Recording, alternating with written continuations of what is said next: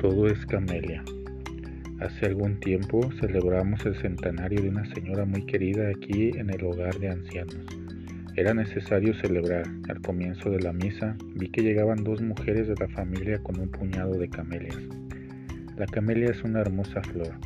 Al final de la misa las dos mujeres se acercaron, le entregaron las camelias a doña María y dijeron, Tía, este árbol de camelia fue usted que lo plantó hace 40 años pero nunca viste su flor, por eso la trajimos aquí. Eran las camelias que doña María nunca había visto florecer. Doña María nos recuerda que no todas las camelias que vamos a plantar verán florecer, pero nadie verá una flor si nadie la planta. A pesar de todo, lo que pase, lo que nos hace realmente felices son las camelias. Son las vivencias cotidianas las que, aunque sufridas, nos permiten llevar a cabo nuestra misión en el mundo. Nadie nació para sufrir, mucho menos Dios quiere esto para nosotros. Son fruto de los caminos y las elecciones de la humanidad.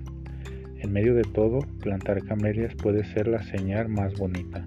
Plantar sin preocuparse de cuándo florecerán. Alguien lo verá y el mundo estará más lleno de camelias.